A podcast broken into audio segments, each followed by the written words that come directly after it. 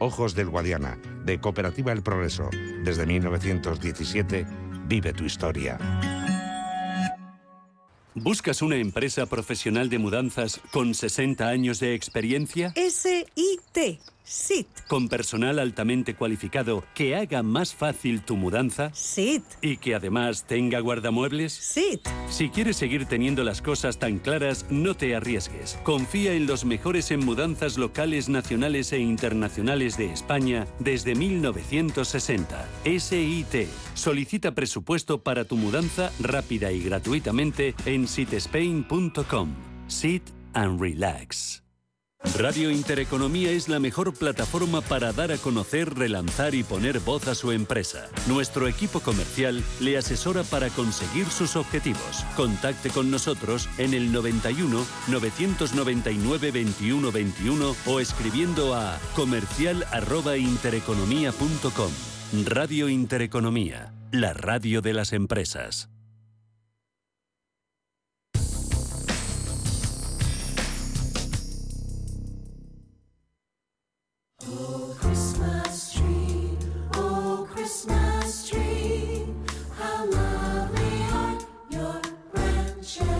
El árbol de Navidad decorado se cree que apareció a principios del siglo XVII en Alemania. En 1605, un árbol fue decorado para ambientar el frío de la Navidad, costumbre que se difundió rápidamente por todo el mundo. El árbol de Navidad llegó a Finlandia en el año 1800, donde se extendió por el resto de países nórdicos.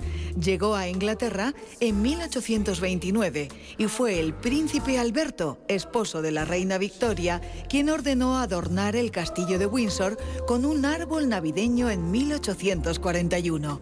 En Suecia mantienen el árbol adornado y con sus luces hasta 20 días después de la Navidad.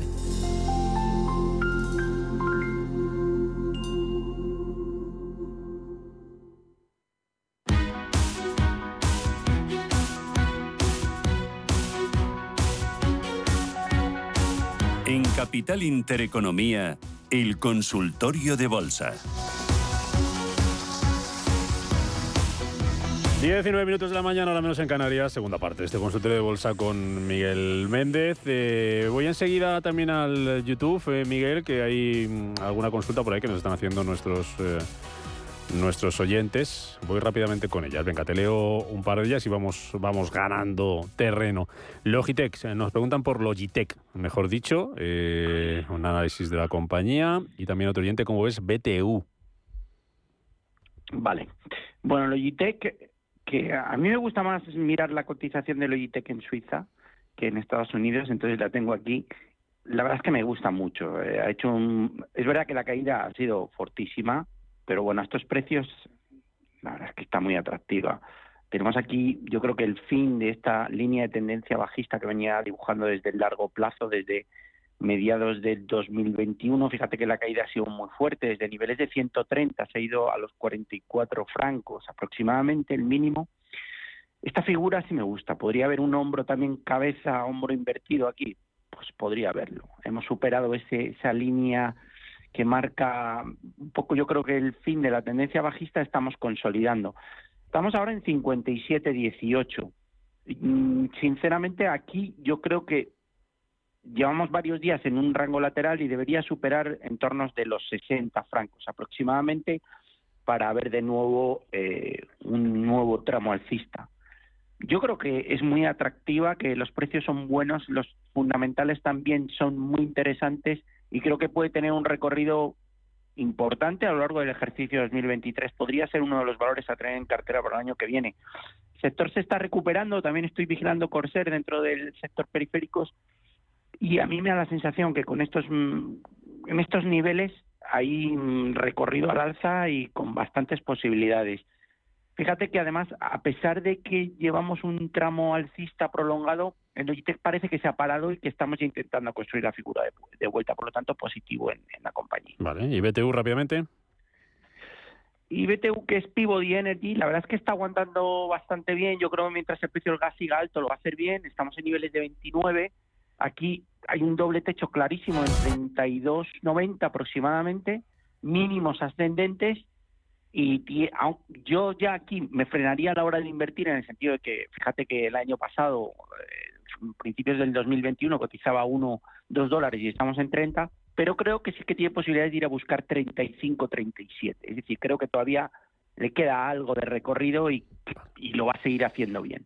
Pero ya cautela a la hora de entrar en estos niveles. Venga, un par de bancos a través del WhatsApp. Pregunta un oyente por José María de Valencia, pregunta por Santander, 265, dice que está aburrido, que qué hace, que si aguanta o, eh, o la vende, 265 Santander y Unicaja, compradas 112, pregunta otro oyente. Le está costando mucho a Santander romper la zona de los 280 por ahí, ahí se atasca 280, 290, pero a mí me da la sensación, de momento, puede ser que tenga retroceso y que esté acertado el oyente, pero de momento estos mínimos son ascendentes y no hemos visto nada como para salirse. Es decir, esta figura no invita, no invita más que a pensar que puede seguir subiendo, ir a dirigirse a niveles de 3 y romperlos. Por lo tanto, yo de momento seguiría manteniendo la posición, al menos mientras no me pierda este nivel de 266, 265 seguiría abierto en Santander. Y otro era Unicaja. Unicaja, 1.12, sí. Unicaja que también, recuerdo que la semana pasada la veíamos, tenía muy buen aspecto, está atascada aquí en la zona de resistencia, pero claro, aquí esta zona de 1.07 es la resistencia, pero es que todos los mínimos desde el 2020 prácticamente son ascendentes, un triángulo ascendente claro que ya ha superado la primera resistencia que teníamos en los entornos de aproximadamente los 1, y estamos en 1.04 con posibilidades de romper 1.07. No puedo decir que esto tiene mal aspecto porque no lo tiene. ¿Podríamos dirigirnos a entornos de 1.17 si mejora un poco la coyuntura de las bolsas americanas? No es descartable. Por lo tanto, las sensaciones siguen siendo buenas, aunque hay que tener en cuenta que cotizamos a 0.40 y estamos a 1.04. Pero los bancos empiezan a estar bastante bien y yo creo que puede seguir habiendo algo de recorrido. Venga, seguimos. Eh, nos pregunta Juan en YouTube por Arch Capital Group. Dice que tras escucharte que entró en 61 y algo. Eh, ¿Cómo ves la compañía? Y te leo también de WhatsApp. Eh, vamos a ver, Ferrovial, ¿hasta dónde puede llegar? Y si crees que Amadeus y Solaria se pueden recuperar. Luis de Girona. Muy rápido. Arch Capital y estas tres que pregunta Luis de Girona, Amadeus, Ferrovial, y Solaria. Bueno, Arch Capital es que tanto a nivel fundamental como, como por técnico es un tiro. Aquí engaña un poco el gráfico porque veis que este gap no es una caída, sino que es un split. Estamos recuperando o tendentes a recuperar un split que era 3 a 1, si no me equivoco, y el valor va camino de buscar el precio de origen, que son los 95, 100 dólares. Muy buen aspecto, el triángulo ascendente eh, roto al alza, gap al alza, máximos históricos, le da igual que el mercado americano caiga, esta compañía sigue subiendo, por lo tanto, positivos aquí, no, no hay mucho más que decir. Ferrovial, bueno, muy atascadita en la zona de los 26, 26 y medio, con máximos descendentes, sin mucha fuerza. No digo que no pueda brillar en este 2023, pero de momento está atascada y no tiene mucha fuerza, esa es la realidad. Con lo cual, yo creo que hay valores ahora mismo mejores dentro del selectivo. Fijaros aquí como estos máximos son descendentes y está aquí muy enrancada entre los 23 y los 26.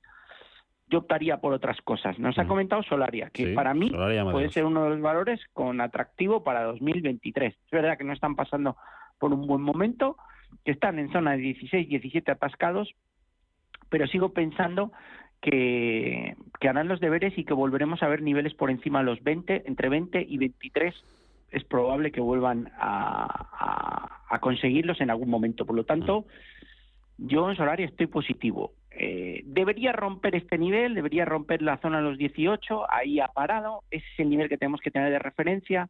Si rompe ese nivel, probablemente vayamos a buscar entornos de 19,80 aproximadamente. Y ya el nivel psicológico, los 20, la superación, daría el pistoletazo para irse a 23. Mm, ¿Y Amadeus? Y Amadeus es un valor, la verdad, que, que hay que comprarlo. Cuando está por debajo de 50, funciona muy bien ahí, en 48, 49 y venderlo en tornos de 52, 54. Y es que viene repitiendo el mismo patrón durante prácticamente años. Ahora tiene mal aspecto porque fíjate con un mercado IBEX que está aguantando, el valor lleva cayendo bastantes jornadas desde los 54, podría ir a apoyarse a esta zona de los 47 y medio, es lo más probable. Todos los máximos, pues aquí con falta de fuerza en el medio plazo son descendentes y va con escuadra y cartabón. Es decir, el próximo rebote probablemente llegue hasta entornos de 51, pero hasta 47 y medio tiene la caída sin descartar un 46 que podría extender un poco la caída. En esos entornos es compra. Juan, buenos días. Hola, buenos días. Eh, lo primero, feliz Navidad para todos.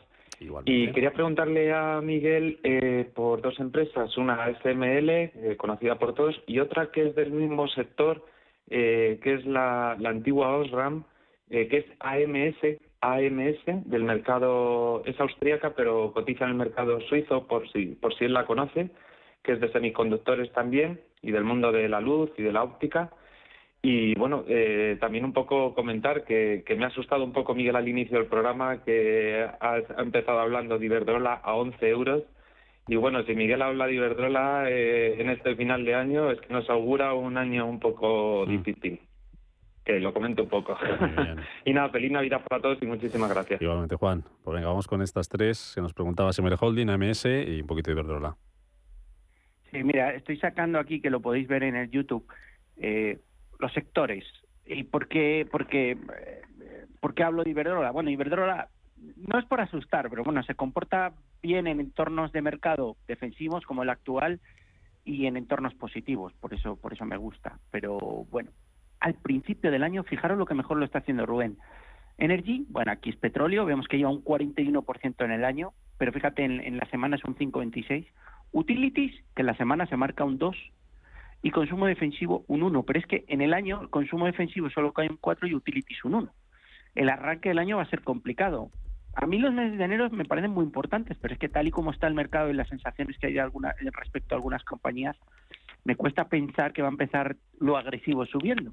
Por eso habría que estar en un American Water Works, agua, un Church and Dwight, productos de limpieza defensivo, un AutoZone, que lo hacen bien en entornos bajistas, un O'Reilly Automotive, que también son componentes de automóviles y se comportan bien en, entornos difíciles, eh, quizá un dólar General o un dólar Tree, en fin, compañías con betas bajas, eh, J. Smooker también, que la he estado viendo el otro día, compañías con betas bajas que son ligeramente defensivas a medida que vaya mm, adentrándose el año, yo creo que el primer trimestre va a ser complicado. A partir de febrero o marzo, que justo es donde, al contrario de lo que pasó el año pasado, que a partir de marzo nos caímos, yo creo que este año va a ser va a ser el movimiento alcista y lo vamos a ver ahí. Habrá que ir adoptando posiciones en tecnología, en software, en real estate, en sectores un poquito en consumo cíclico, por supuesto, que es mi favorito, que, vayan siendo más agresivos. Entonces, el año hay que verlo así. Voy ya directamente a SML Holding, me encanta. Venga, muy rápido que, nos a pesar Del recorte, a pesar del recorte que estar, eh, este último recorte, aprovechar para tomar posiciones largas, podría bajar un poquito más hasta en torno de 460, 470, pero me da la sensación que vamos a acabar recuperando máximos, cuestión de tiempo. Y nos comentaba AMS Suiza, que bueno, la verdad, eh, yo esta no la, no la conozco, pero la voy a ver ahora. Según ha comentado, son semiconductores. La verdad es que el entorno bajista de todos los semiconductores es alto y a esperar mejores momentos para el sector. Esto recuperará. Tengo que ver los fundamentales de la compañía. Yo le invito a que nos llamen el próximo consultor. Oye, ¿y Verdrola te gusta para el año que viene? Bueno, sí, lo está haciendo bien. ¿Por qué no? No, tengo, no, tengo muchas dudas. Creo que es una compañía que tradicionalmente lo ha hecho bien. Y a mí este gráfico, aunque aquí hay una resistencia en 11.15, pues tengo mi sensación de que vamos a ir a buscar el 11.75 y por qué no batir máximos. Pues nos la apuntamos para pedirse a los Reyes junto a Solarias, que nos decías también eh, como una opción. Miguel Méndez, analista independiente, gracias. Que vaya muy bien lo que queda de año, estas dos sesiones y poquito de la de hoy, bueno, casi toda la de hoy que nos queda. Y a seguir bien y feliz año y esas cosas. Méndez. Feliz año, un fuerte abrazo, Rubén. Gracias a todos. Chao.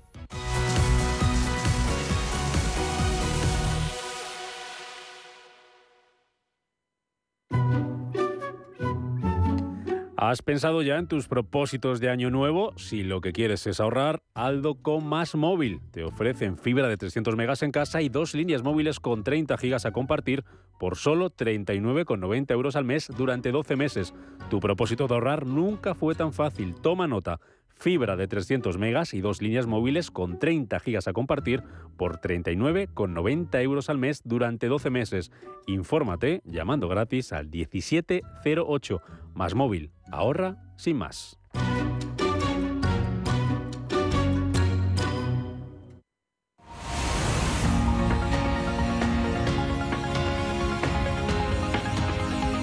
El foro de la inversión en Capital Intereconomía.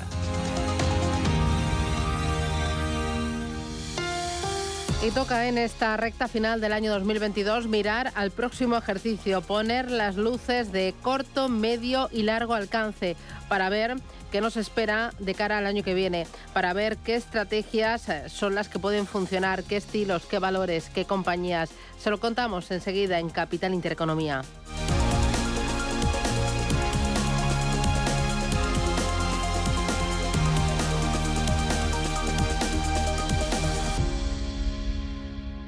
Y hoy ponemos esas luces de medio largo alcance con Janus Henderson y con Mario Aguilar. Mario, ¿qué tal? Buenos días. Hola, buenos días. Muchas gracias por invitarme. Mm, oye, eh, antes de nada, ¿cómo, ¿cómo, habéis vivido desde Janus Henderson este año 2022? Em, ha sido un año muy complicado tanto para renta fija como para renta variable. Sí, eh, como tú lo dices, el año ha sido complicado para no llorar. Eh, creo que es mejor reírse. Han habido cosas eh, inesperadas, cosas que mm, no vemos hace décadas. Y, y, bueno, ¿no? Hay que mantenerse ahí eh, en la lucha, que creo que es lo que estamos haciendo todos en, la industria y, todos los inversores. Eh, una de las claves en este año ha sido la normalización monetaria. Los bancos centrales han abandonado la política de tipos cero para empezar a elevarlos y además en sus mensajes han dicho que van a hacer todo lo posible para eh, batir a ese enemigo que es la, la inflación. ¿Cómo veis la evolución de los tipos de interés de cara al año que viene y cómo veis la actuación de los bancos centrales? Como tú dices, o sea, la lucha con la inflación continuará. Eh, esto no ha terminado. Si vemos lo que ha hecho el Fed específicamente en los años 80, empezó a subir tasas para combatir esa inflación, frenaron, la inflación volvió a subir y tuvieron que hacerlo unas dos o tres veces. Entonces creo que ese error no lo van a repetir. Lo que está eh, haciendo ahora el Fed es tratar de subir las tasas de interés hasta que haya una tasa real positiva, es decir, que la inflación baje. Eh, creemos y se espera que hasta mediados del de próximo año las tasas del Fed las suba hasta el 5.5% y van a estar fijándose muy de cerca cuál es la evolución de, la inflación. Para el Banco Central Europeo esperamos una subida de 1% más, que llegaría en un pico de más o menos 3%. El Banco Central Europeo reaccionado un poco más lentamente que, el Fed, entonces llegará a un pico con unos meses de rezago, que puede ser hacia la zona mitad del, del 2023. Eh, lo que creo que aquí, bueno, en Europa que fijarse muy de cerca es obviamente el costo de la energía y qué es lo que pasa con Ucrania. Si hay una solución pronta ahí. Y en Inglaterra, donde estoy basado, eh, esperamos un pico del rodo del 4.5%, pero Inglaterra, el Reino Unido tiene problemas muy, muy propios y yo creo que el Banco Inglaterra estará muy, enfocado en eso. Eh, claro, aquí será clave el doblegar la inflación, subiendo los tipos de interés, pero al mismo tiempo hacer eh, un juego de equilibrios muy, muy fino para no llevar a las economías a una recesión larga y profunda. ¿Esperáis eh, recesión a nivel global o una desaceleración brusca? ¿Cómo lo veis? Creo que los analistas y, lo que vemos que va a ser una recesión leve a nivel mundial. Eh, no será ni muy larga ni muy profunda. Es probable que es un poco peor que los analistas, pero que no sea, o sea, no vamos a tener una repetición de lo que, lo que pasó en 2008. Eso creo que está fuera de las cartas, obviamente, pero puede que sea un poco baja. Para darte unos cuantos de números, el consenso de crecimiento para el PIB en Estados Unidos para el próximo año, para el Producto Interno Bruto, es del eh, positivo de 0.4%. Para la zona ahora, levemente negativo eh, 0,1% y el Reino Unido 0,8% negativo. O sea, no, no va a ser muy grave. ¿En qué hay que fijarnos? Obviamente que los beneficios de las empresas sean, sigan siendo beneficios y no sean pérdidas. Ahora se espera que haya una ralentización en estas ganancias, pero no, no muy importante. Lo que creo que sí quieren hacer los, los bancos centrales en general es destruir em, no la demanda, pero destruir esa, el exceso de empleo, por decirlo así. Hay muchas aperturas eh, laborales y menos trabajadores. Entonces, eso está generando obviamente un, una alza en, los salarios y tal vez en, los servicios. Si logran equilibrar la demanda con el nivel actual de, la oferta, creo que estaremos en, eh, tenemos una muy buena base y mejor equilibrio a, largo plazo. Em, eh, mirando a, Europa, ¿hay qué temas van a influir más en lo que es renta variable europea? Entiendo que la guerra, si hay un final de la guerra, podría haber una explosión al alza de los valores europeos, pero, pero ¿qué va a ser determinante, Mario? Eh, obviamente, la guerra lo dices, pero también em, las tasas de interés seguirán siendo un, factor y ahí estás dependen 100% de, de la inflación. Eh, como decía antes, el nivel de empleo también es importante. Hasta ahora el nivel de empleo es alto, o sea, hay un desempleo bajo. Creo que todavía hay demanda para, para ese empleo. Em, los beneficios de las empresas se mantienen robustos, los ahorros de los hogares todavía están altos, entonces creo que hay un buen colchón, una buena protección. Y si esto continúa, si digamos no haya un crecimiento a nivel capital en, en las bolsas, sobre todo en, en, renta variable, yo creo que el componente de, de los dividendos eh, va a ser muy importante. creo que hay que, fijarnos mucho de eso. Y como digo, los dividendos creo que es, que la mejor opción, sobre todo ahora las tasaciones a nivel en Europa están muy bajas. Entonces tienes unos niveles de dividendos que están muy altos históricamente y todavía son robustos. Eh, eh, en este año 2022 hemos visto que el value ha vuelto a florecer. ¿Tú crees que en 2023 seguirá eh, el value siendo el motor de los mercados de acciones? Se cree que sí, en promedio sí, sea value, pero lo que yo, yo digo y creemos en, nuestro equipo es que no hay que apostar ciegamente por ninguno de los dos, ya sea value o, growth, ¿no? Hay que evitar los value traps, las trampas de valor, porque hay empresas que están baratas y que merecen ser baratas porque no tienen mayor potencial. Lo que sí hay que fijarse siempre, ya sea value growth, en quiénes son dueños de su propio destino. Son empresas que pueden proteger sus márgenes, pueden seguir creciendo y se pueden financiar a sí, mismas, porque los días del dinero gratis y del riesgo nulo ya desaparecieron. Entonces hay que estar fijándose en eso. En, en promedio, sí, value lo hará mejor que growth, pero yo creo que van a haber muchas oportunidades también dentro de growth y lo que digo hay que fijarse en los fundamentos de cada, de cada compañía. Y cuando hablas de oportunidades, también renta fija ya vuelve a ser oportunidad.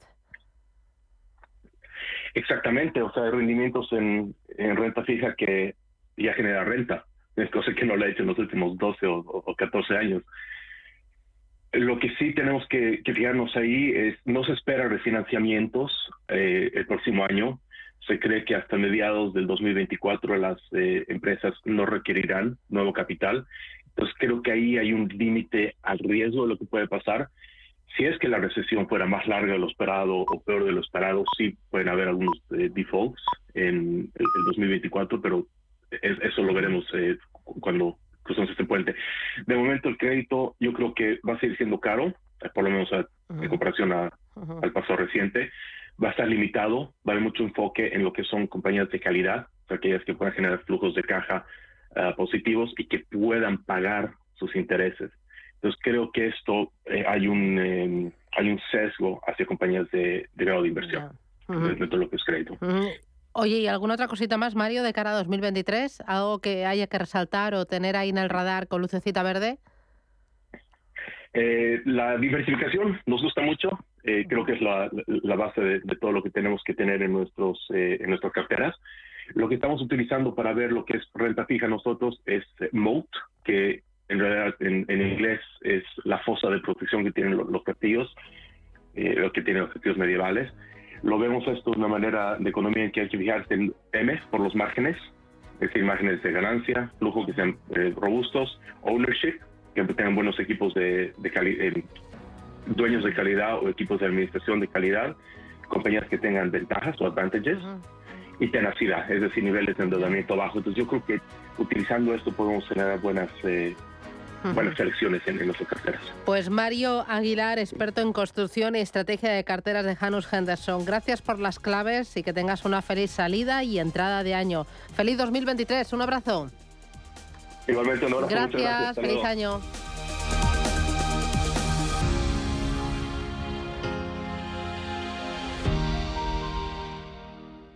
Que la Navidad nos lleve de la mano a recuperar los valores y las tradiciones que guardamos en nuestro corazón y que nunca debemos olvidar.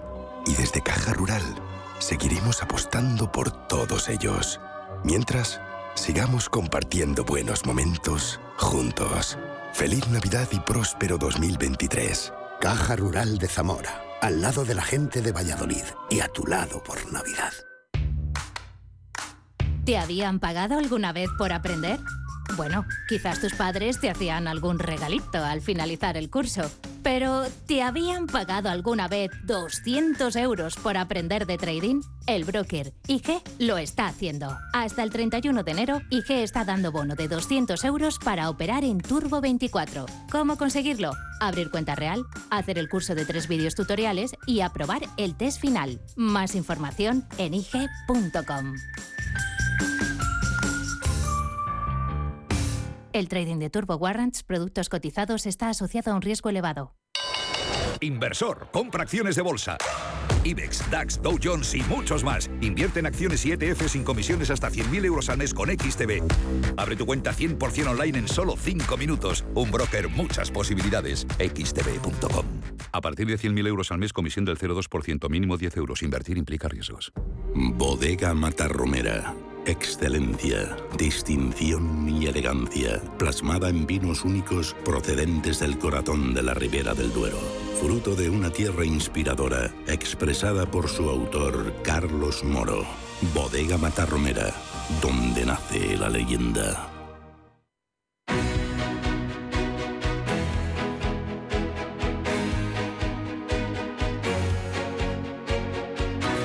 En Capital Intereconomía, Consultorio de Fondos.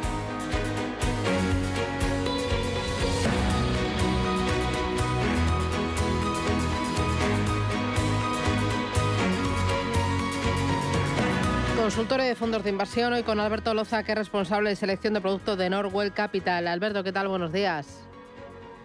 Hola, Susana, muy buenos días. Eh, el año ya está Pues hecho, ¿no?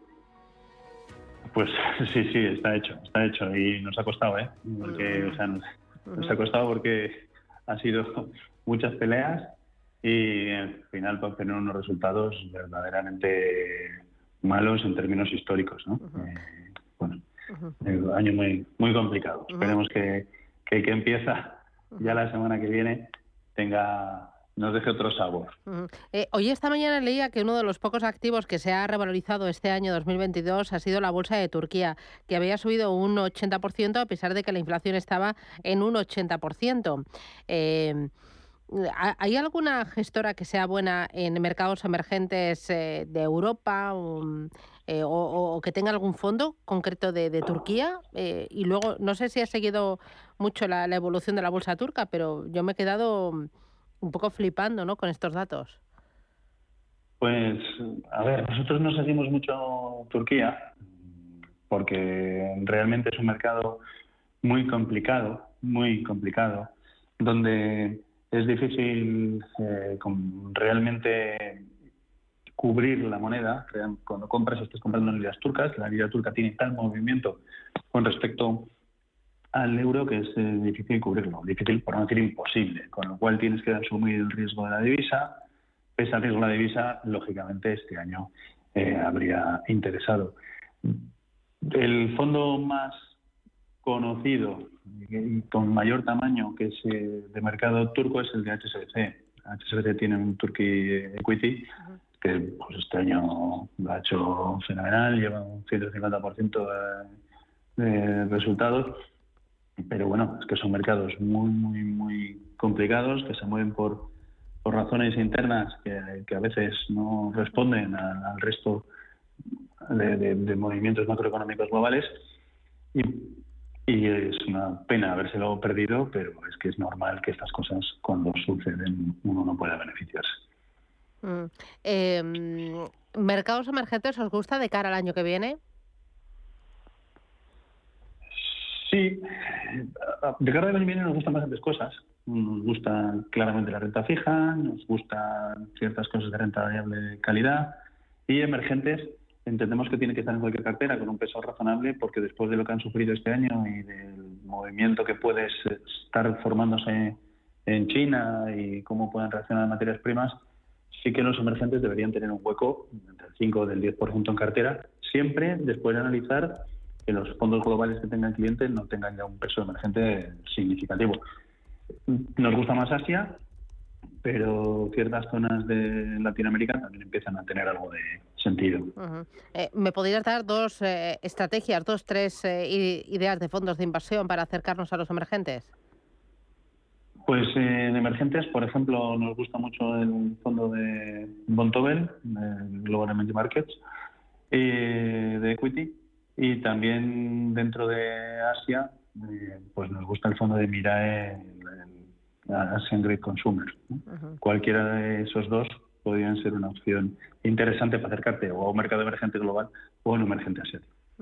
Oye, ¿qué me dices de renta variable española? ¿Hay algunas, primero, qué opinas sobre renta variable española eh, de cara a los dos, tres próximos años? Y luego, ¿alguna gestora, alguna estrategia concreta para invertir en, en bolsa española o ibérica, España más Portugal?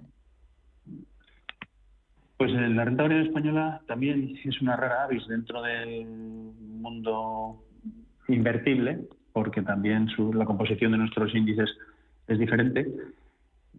Muchas veces nosotros pensamos eh, y les comentamos a los clientes que todos ellos tienen ya un peso significativo en, España en sus carteras, aunque no sean conscientes, pues porque sus pensiones, sus inmuebles y, sus, las empresas donde trabajan tienen riesgo España, con lo cual no sé si hay que tener mucho más riesgo España en las carteras porque ya lo tienen indirectamente.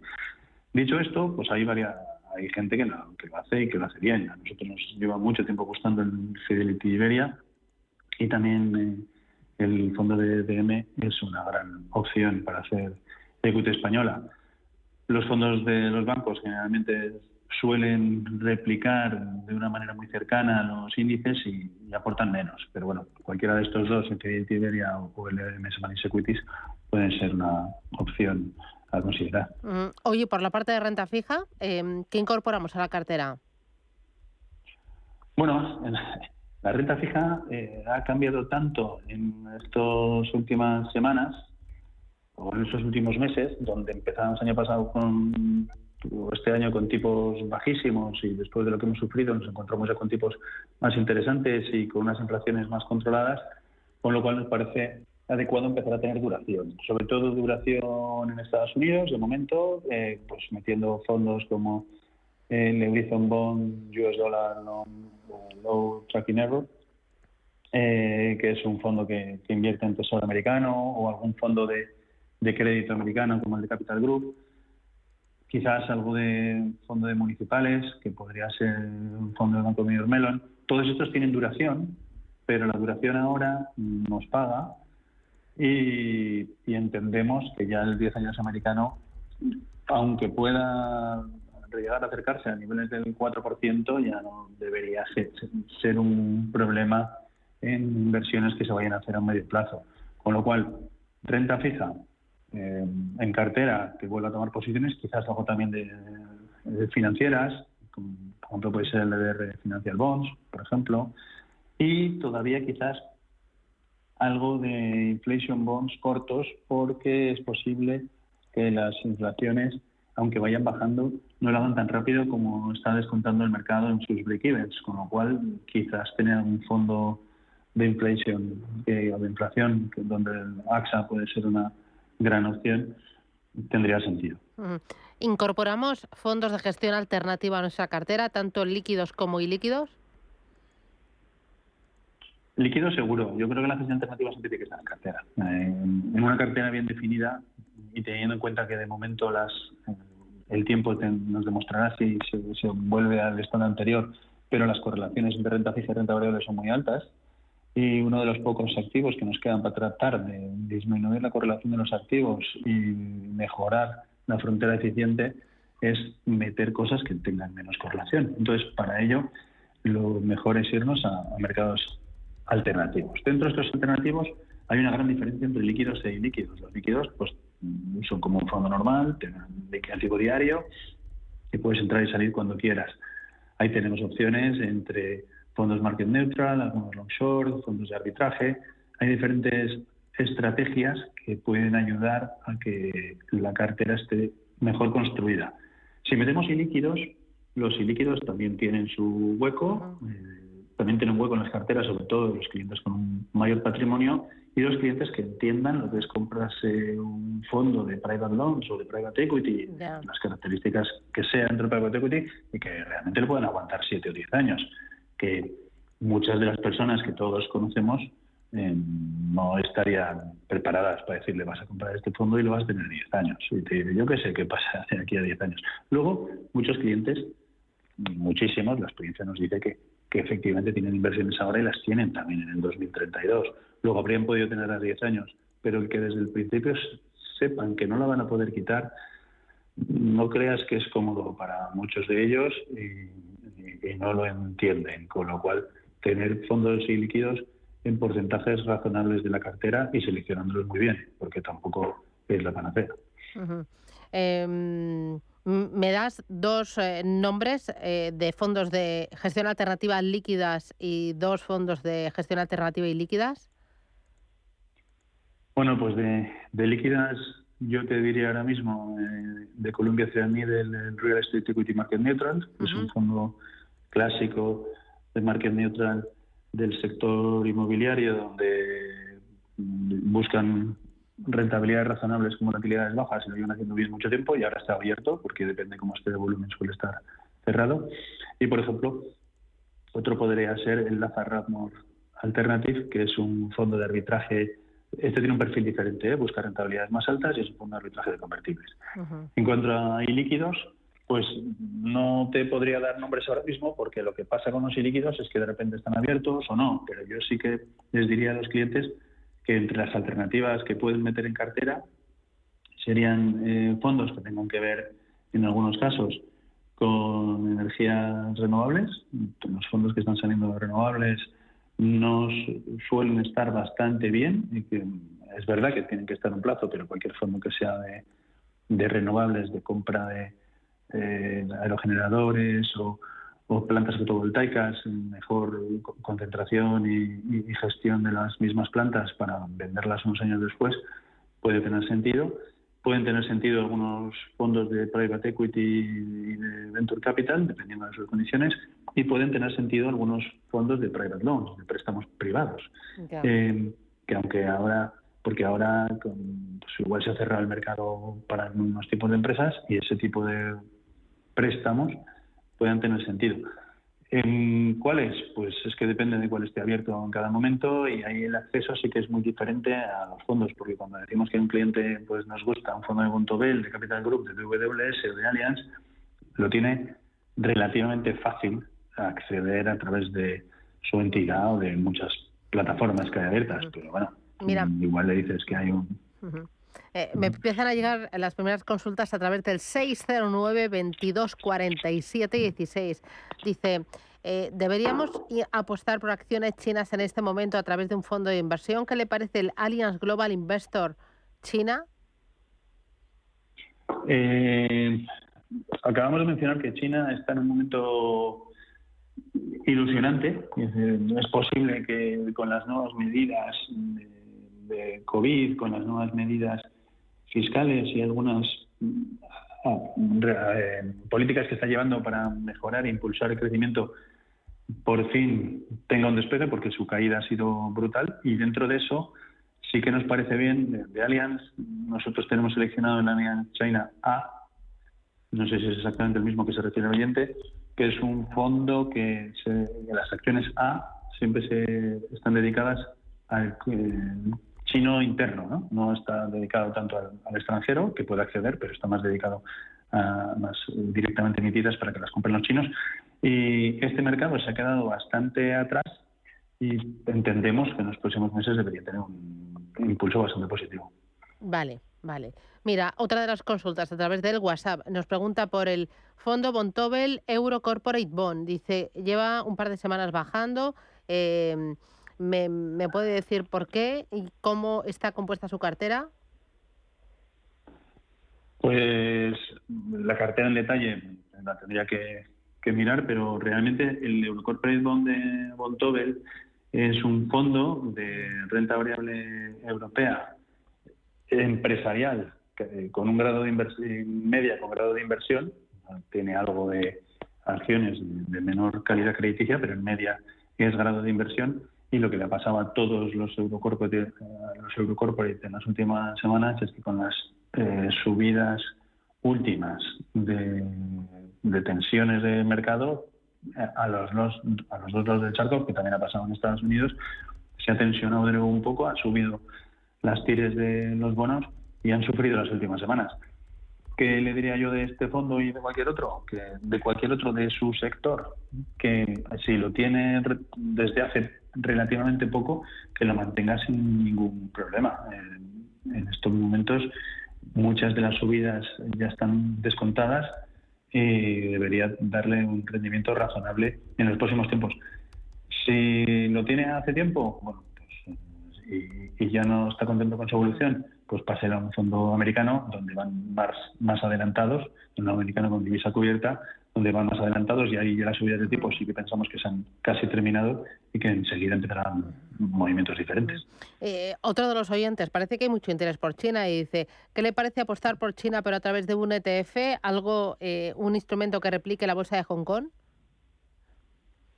Bueno, la bolsa de Hong Kong no es exactamente China la bolsa de Hong Kong tiene sus características especiales, pues no dentro de ser China está especializada en algunos sectores, tiene mucha más relación con mercados exteriores y entonces mm, más que un fondo de Hong Kong, a nosotros nos gustaría o China continental o Greater China, que es donde incluye todo lo que es eh, Hong Kong, o sea, ahí está metido Hong Kong, incluso está metido en parte Taiwán. En Greater China nos puede dar un, acceso más completo y un Hong Kong nos parece que sería un poco corto. no, mejor Greater China. Eh, ¿Y ahí me das em, alguna estrategia concreta? Eh, pues, por ejemplo, en la Mundi, Greater China es un gran fondo para esa zona y es Robert tiene también alguna alternativa que puede cumplir perfectamente. Muy bien. Voy con una nota de voz. Buenos días. Esta es una consulta para el consultorio de fondos de inversión. Eh, tengo el fondo MSI Global Opportunities y el MSI Asia Opportunities. Y bueno, pues los dos están cayendo bastante y me gustaría saber la opinión del analista de fondos sobre estos dos fondos de inversión de mantenerlos o, o hacer algún traspaso. Venga, gracias. ¿Qué opinas? Pues los dos fondos que son de la misma casa de Morgan Stanley y están gestionados por el mismo equipo global que luego tiene diferentes estrategias, pues más globales, las asiáticas, las europeas, las americanas, eh, son fondos muy growth, están buscando compañías que ganen dinero y, vayan a ganar más en el futuro y la subida de tipos a este tipo de compañías les ha afectado de lleno. Eh, todas las estrategias que llevan estos equipos, como digo, tanto el, US eh, Advantage como el Global Opportunities o el Asia Opportunities o el European Opportunities, pues están teniendo un comportamiento bastante complicado. Dentro de ello, el asiático está recuperando razonablemente bien en, los últimos dos meses y el global todavía va lento. Si, ¿Cuál es el problema aquí? El problema aquí es que si cambia esta estrategia por una estrategia menos pura de growth y le hicimos un fondo blend, un Bontobel, un Capital Group, New Perspective, para, para el fondo global o para los asiáticos, pues algunos de los que hemos hablado antes, chino o el, Greater China de, de, Amundi, van a ser productos mucho más tranquilos que si realmente se produce una recuperación rápida, van a quedarse más atrás que estos. Ahora, como siga habiendo volatilidad, estos dos van a seguir sufriendo. Entonces, que depende de lo que pese en sus carteras, si es una parte core o es una parte de satélite, habría que repensarlo. Muy bien. Voy con nota de audio. Hola, buenos días. Soy Alberto de La Coruña. Quería ver a ver qué le parecía al analista el CaixaBank Tendencias para este año que viene. Vale, gracias. ¿Qué dices de ese fondo de inversión? ¿Lo conoces? Eh, mm, más o menos. Eh, eso pues, es un buen fondo sin más. Yo soy más favorable de comprar fondos globales del primer nivel que la moda ahora de tendencias y, meto dentro varias megatendencias. Bueno, para eso podríamos comprar el fondo de Pictet, eh, que ya tiene uno especializado en esto, ¿no? que, coge todos los fondos temáticos que tiene y los equipondera, pero yo preferiría un Sailor World Growth o un Capital Group New Perspective y como fondo global, fondo de armario core que sabes que siempre va a ir comportándose bien. Contra el casado en tendencias, pues nada en contra en particular, pero bueno, probablemente ahí es fácil encontrar cosas mejores. ¿Y de las megatendencias qué te gustan más? dame dos. Es que en particular, eh, si, si, dices que te doy dos, te doy dos, pero que sepas que va casi en contra de mi voluntad, porque sabes lo que nos pasa con las megatendencias es que casi todas tienen un, un, un storytelling muy chulo y, dices, oye, pues eh, eh, fíjate, esto es porque todos nos vamos a hacer viejos. Uh, es verdad, todos de acuerdo. Y esto es porque la, no hay quien pare la electrificación. Uh, uh es verdad. Pero luego no, no significa que eso vaya a ser una gran inversión, ¿no? Entonces, temas de sostenibilidad, por supuesto, pero es que muchas veces esto se va a ir metiendo en, eh, directamente en los fondos, no te hace falta. Artificial Intelligence, pues sí, pero los fondos de Artificial Intelligence lo mismo te compran una empresa de tecnología que, una petrolera, porque dicen que está mejorando sus bases de datos. En el fondo no sabes lo, que tienes, ¿no? Quizá algún fondo de agua, algún fondo de lujo, mm, pero si te fijas esos no son tan megatendencias, ¿no? Alguno de Life Science, pensando en biotecnología del futuro, pero los demás es eh, una historia muy bonita. Hoy la electrificación, el coche autónomo, sí, pues estamos todos de acuerdo que, por eso vamos a ir, pero que quizás no hay que comprar eso, hay que comprar algo más global donde el gestor pueda tener parte de una fábrica de motores o de amortiguadores o de sensores que luego utilizan los coches.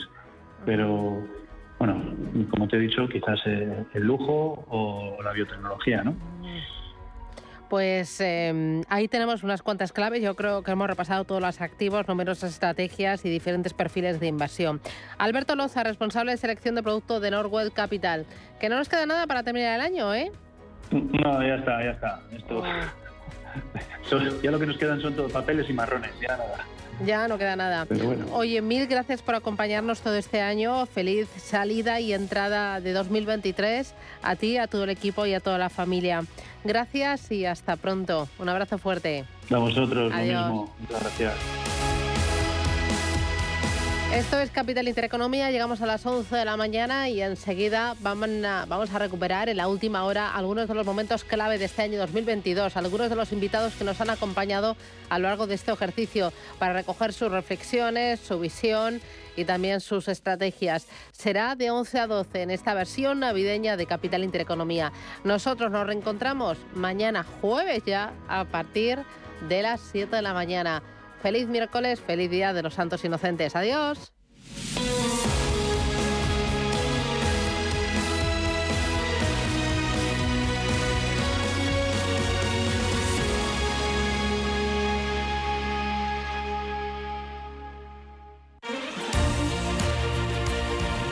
Radio Intereconomía. Eres lo que escuchas.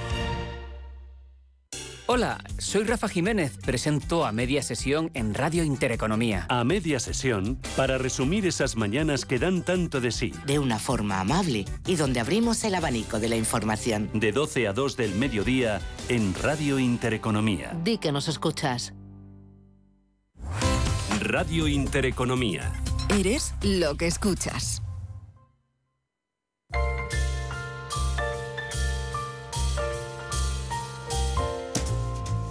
El Corte Inglés te quiere desear un muy feliz 2023 el momento perfecto para ilusionar, para regalar y también para sorprender.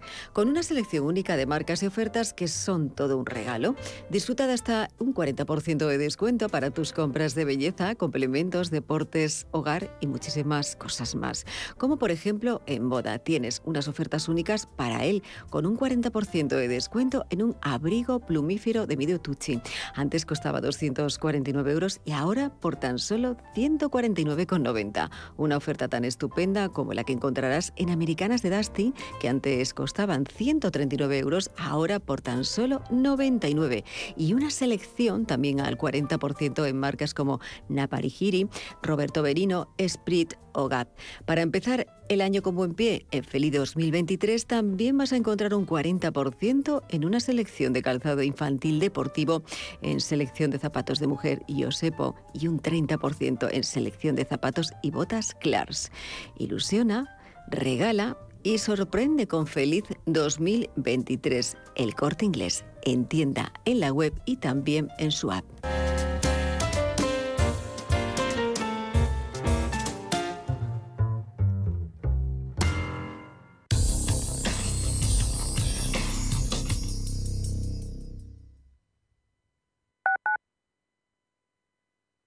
Clínica Oliver y Alcázar. Especialistas en implantes para pacientes con muy poco hueso. Cirugía mínimamente invasiva con prótesis definitiva en un mes como máximo. Diagnóstico gratuito y financiación.